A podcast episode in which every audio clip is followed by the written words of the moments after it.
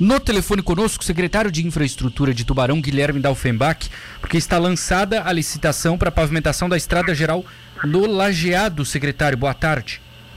Boa tarde, Matheus. Boa tarde a todos os ouvintes da Rádio Cidade. Como é que é o, o, procedimento a partir de agora, secretário, com o edital lançado, questão de prazos, o que, que a gente pode esperar?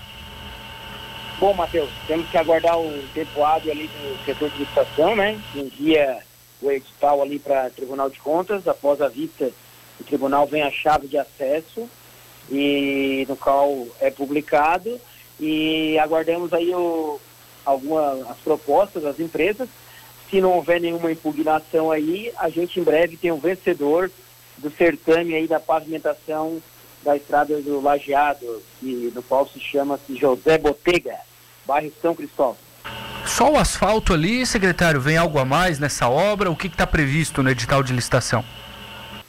Bom, Matheus, a extensão ali da via é 2.174 metros, é 12 metros de largura, duas pistas de 3,5 e dois passeios, dois é, acostamentos, uma ciclovia e um acostamento de 2,5 para cada lado.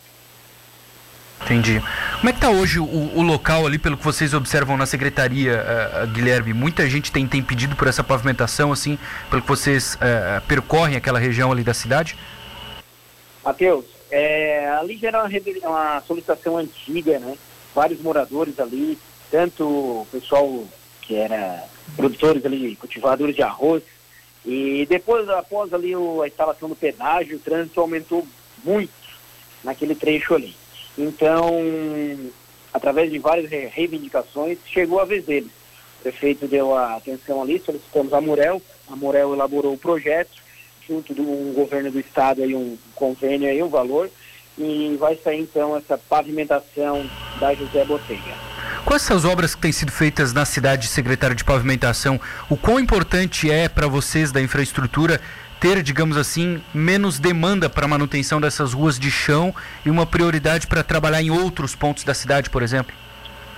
Bom, Matheus, você mesmo tem conhecimento que a gente possui bastante área ainda não pavimentada na cidade. Um trecho desse aí que é, exige manutenção semanalmente, nessa estrada lajeado, por exemplo, vai sobrar tempo para a gente atacar outras comunidades que ainda a gente não conseguiu pavimentar. Isso gera um custo-benefício tanto em equipamento quanto em lastreamento com areão, combustível, manutenção e vários itens na secretaria, tanto do equipamento quanto do consumo diário da Secretaria de Infraestrutura e da Agricultura também. Então tá. Secretário, obrigado por atender a Rádio Cidade. Bom trabalho aí para vocês. Eu que agradeço. Uma boa tarde a você e todos os ouvintes da Rádio Cidade.